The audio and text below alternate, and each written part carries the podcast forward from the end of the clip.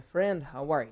Today we continue the parts of the body, as partes do corpo, only the main areas, as partes principais.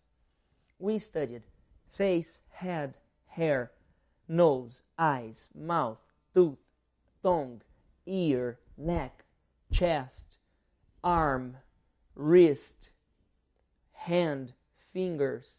Now we see back. Back is costas. Hip, que é a cintura. Leg, perna. Knee, joelho. Foot, pé. And ankle, que é o tornozelo. This is important. Okay? Review these parts. Back, hip, leg, or legs, pernas, knee, joelho, foot, pé, toe, dedo do pé, ankle, tornozelo. Okay? Next class we see possible problems in these parts of the body.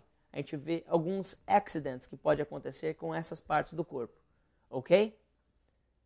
Comment the class, write a message, and I answer for you. Thank you very much. I'm Felipe Dib. See you next time.